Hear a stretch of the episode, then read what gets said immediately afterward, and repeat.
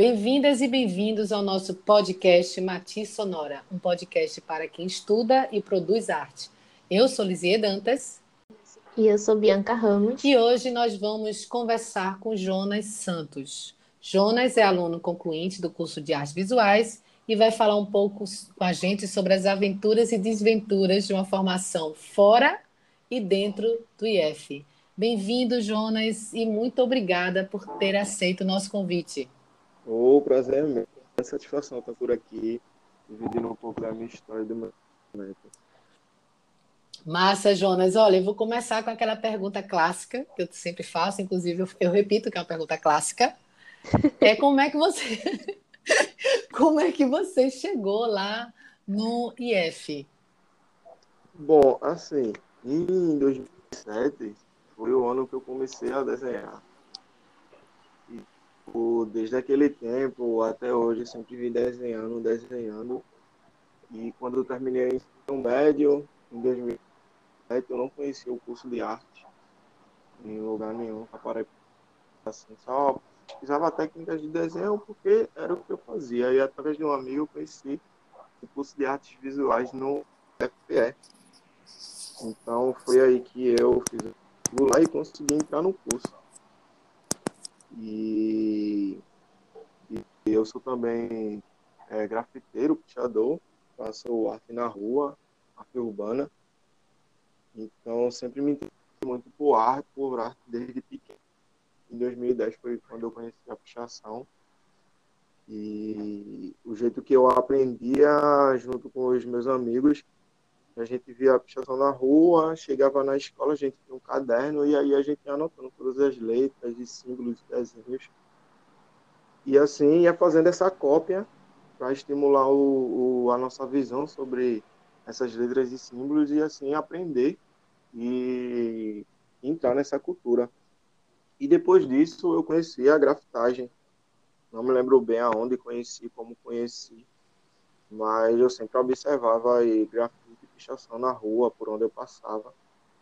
E assim, um, um grafiteiro que foi o primeiro assim que eu comecei a, a observar desde pequeno mesmo, é o grafiteiro Boni. E Sim. o grafite dele é meio que um, a forma humana, mas muito distorcida. E eu olhava aquilo e achava muito interessante. E eu não entendia, mas chamava muito a minha atenção, como se eu estivesse entendendo aquilo, como se estivesse já familiarizado isso me chamou muita atenção de querer entrar nessa cultura, de querer aprender e fazer parte, somar nesse todo. E eu já desenhava, né, como eu disse antes, então comecei a praticar isso no caderno e tal. E como a pichação é muito descriminalizada, é, a minha mãe às vezes vinha meus cadernos com letra de pichações e reclamava e etc. Não falava para eu não fazer isso no muro dos outros e tal todo aquele perrengue que todo mundo que faz arte na rocha passou com algum familiar.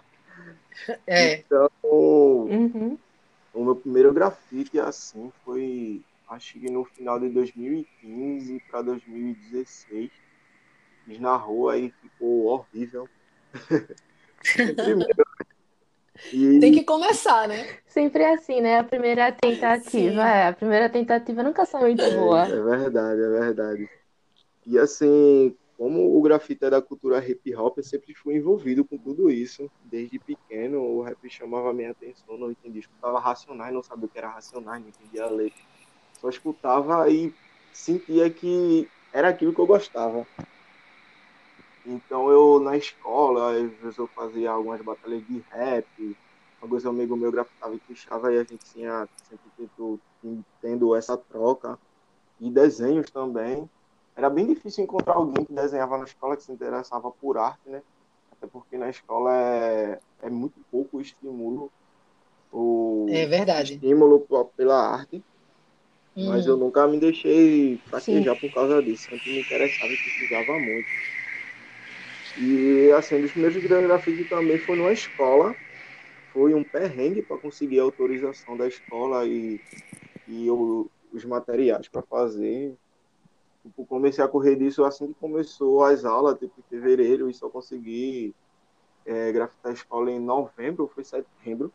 Mas foi uma experiência muito boa porque eu consegui e deixei a minha marca ali, consegui fazer um foi um dos meus primeiros grafites também foi na escola e consegui deixar um pouco desse ensinamento. Uhum. Fiz uma mulher negra e a frase sugerida pela gestora da escola. E foi muito boa essa experiência de representar o, o meu lado negro também, né? No muro, uhum. a luta contra o racismo uhum. e etc. E voltando mais para a arte, aí depois que eu saí do ensino médio, conheci essa visuais e comecei a, a estudar mais arte. Estudava antes, mas não era tanto a história da arte, sim, mais técnicas de desenho e técnicas de grafitagem e pichação uhum. também.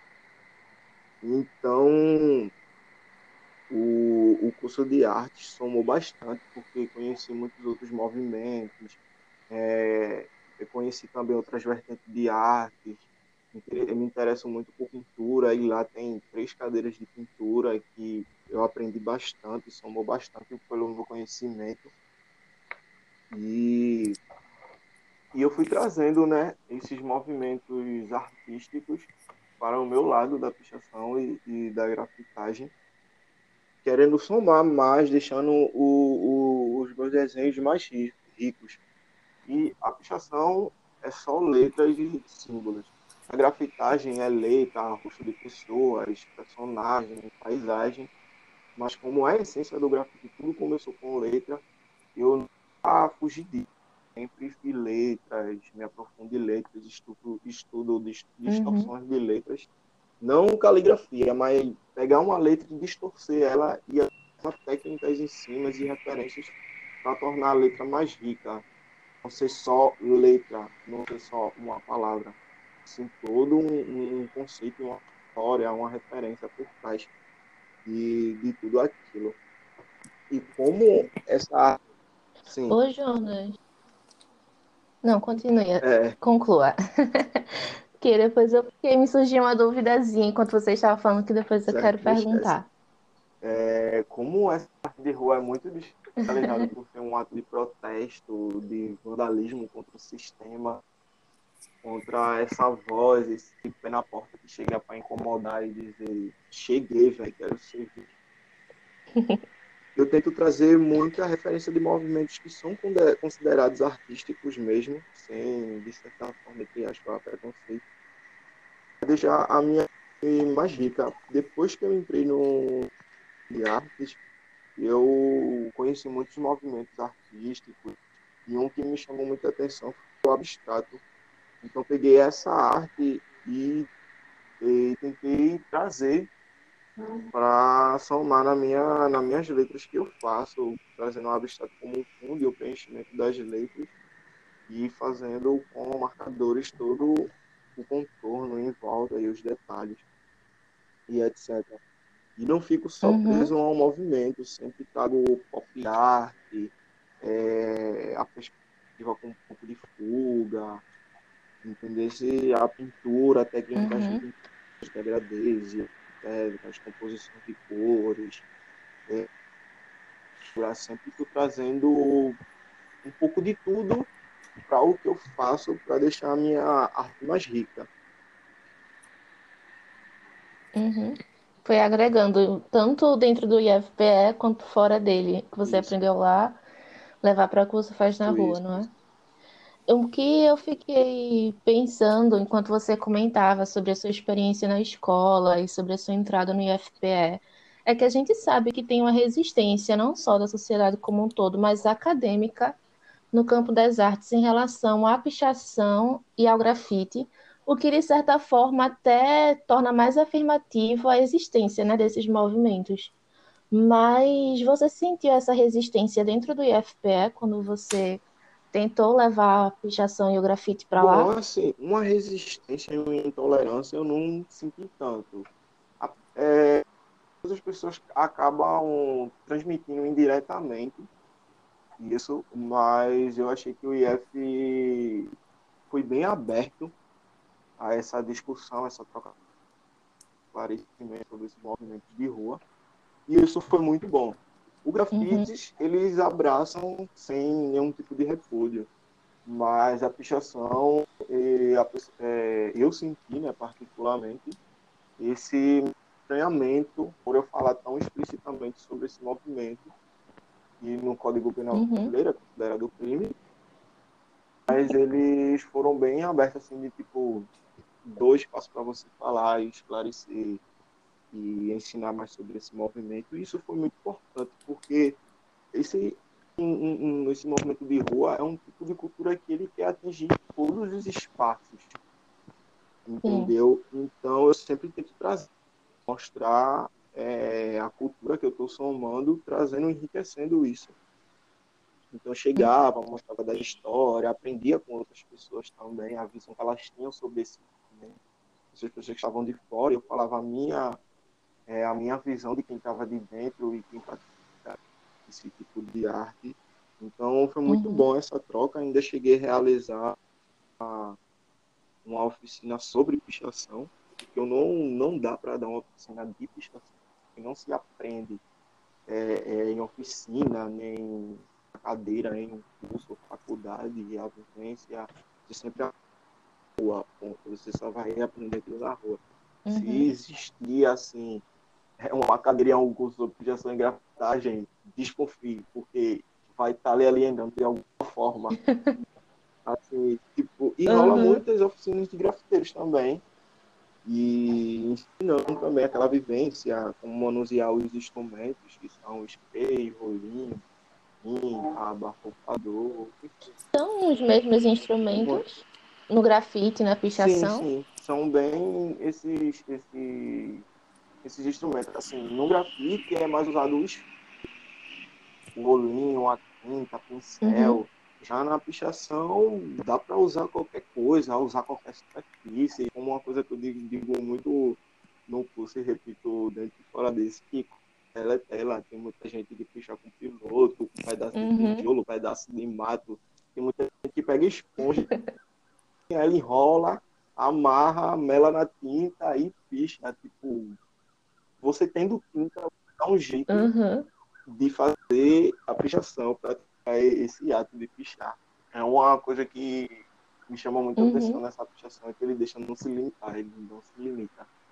Tipo, Tem que também usar noguete, é uns frascozinhos de engraxar sapato. Já peguei muito do meu pai pichar também. Uhum. E é muito bom isso, essa, essa encontra um limite e faz a pichação encontra um jeito de superar esse limite. É sempre assim, sempre superando isso. Uhum.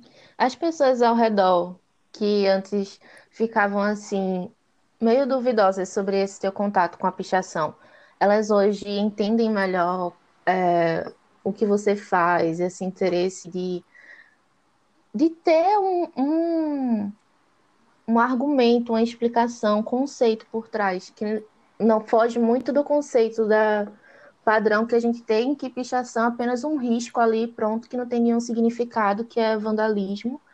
Mas as pessoas hoje em dia que convivem com você, que estão fora desse coletivo, compreendem isso como uma arte, como uma resistência, como uma Bom, luta? assim, a entender, eu sempre tento ser o mais claro e o mais didático possível para passar esse ensinamento, entende? Porque as pessoas de fora é sempre alienado muito pela televisão, pela massa de manobra, descriminalizado por ser uma, Sim. um ato de vandalismo contra o sistema, um ato de protesto.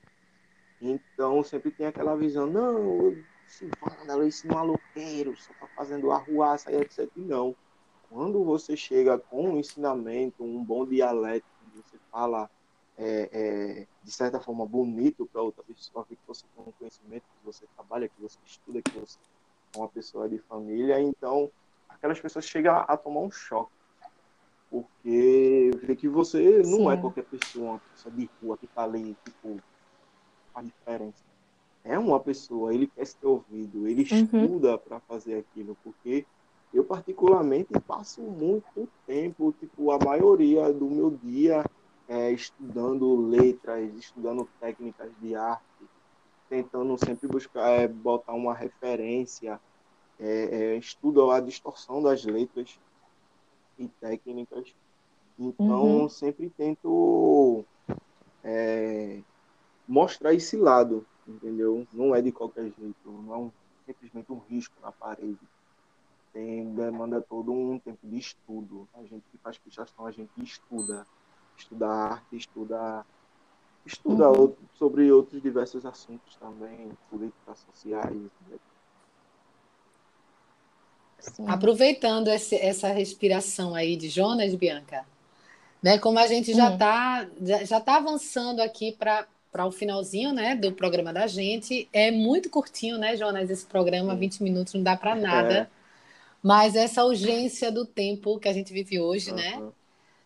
Termina colocando, espremendo a gente nesses 20 minutos. Mas deixa eu fazer uma pergunta aqui para você, Jonas. Assim, como você estava falando aí, a gente estuda. Eu fui aluna né, desse curso que você deu, não para ensinar a pichação, mas para falar um pouco do que é a pichação, né? Isso. né? É, mas eu entendi que realmente você compreende, Bianca, quando você vive junto, não é qualquer pessoa que pode fazer uhum. a pichação, ou tem que ter, tem que ter um sentido para quem faz ou para o grupo que faz, né? Eu aprendi muito isso com, com Jonas, não é de qualquer jeito, né? Achei muito interessante ele dizendo que é, se tiver um curso de grafitagem e pichação, desconfie, porque isso vai muito da vivência de estar naquele meio ali, com aquele grupo e tal. É, e vale um podcast para Jonas voltar aqui para falar só disso. Acho que valeria. A gente viu, Jonas, só está convidado aqui para só para falar a questão do picho.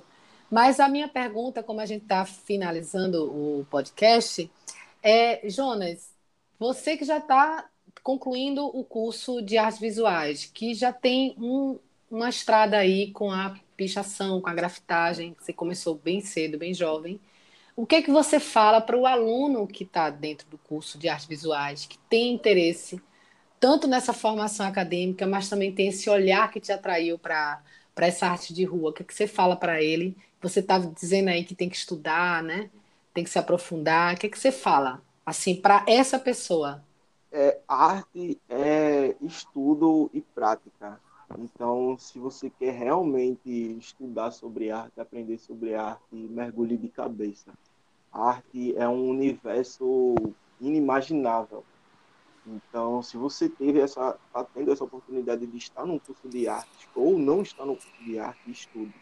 Caia de cabeça, estude mesmo. Passe 25 horas por dia estudando e desenhando sobre arte, praticando. Sempre vai ter algo para aprender. Sempre. Você pode aprender tudo, mas sempre vai ter algo para aprender porque todo dia é descoberta alguma coisa, inventada alguma coisa. Então, estude pra caramba. Estude, estude, estude. E sugue mesmo o conhecimento de todo mundo. Se você vê a mínima pessoa, tipo uma criança de 5 anos, querendo falar sobre um assunto de adulto, escute aquela, aquela criança, porque ela vai lhe ensinar alguma coisa. Ela vai lhe ensinar, pode ter certeza que ela vai lhe ensinar. Então, é isso, velho.